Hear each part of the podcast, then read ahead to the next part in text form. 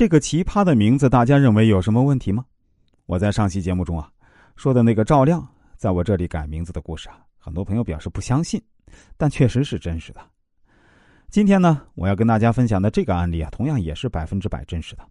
我一个高中同学前阵子离婚了，其实啊，我真的一点都不奇怪，因为他的名字就太奇葩了。究竟是怎么个奇葩法呢？且听我细细道来。这绝对是一件真实发生的事情，因为我相信，就算是电视剧导演来瞎编一部剧，也编不了这么好，编不出这么多的离奇和巧合。居然这个离奇和巧合究竟是怎么样的？大家先别急啊，我先卖个关子，因为这需要您认真看完才知道其中的奥秘。我这位刚离婚没多久的同学啊，名字叫史林飞啊，是个男士。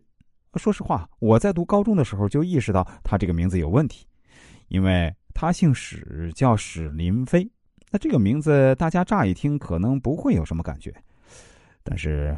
大家如果充分的发挥一下想象力啊，这个名字不就恰好就是“夫妻本是同林鸟，大难临头各自飞”的谐音简称吗？他父母其实啊不算是农民，家境在我们这一代呢还不错。他爸爸是个自己开公司的老板，那母亲呢还是个中学语文老师。就是在我们一个学校，即便他母亲是语文老师，居然还给他取了这么个奇葩的名字。真不知道当初是怎么取的，这孩子难道真的是充话费送的？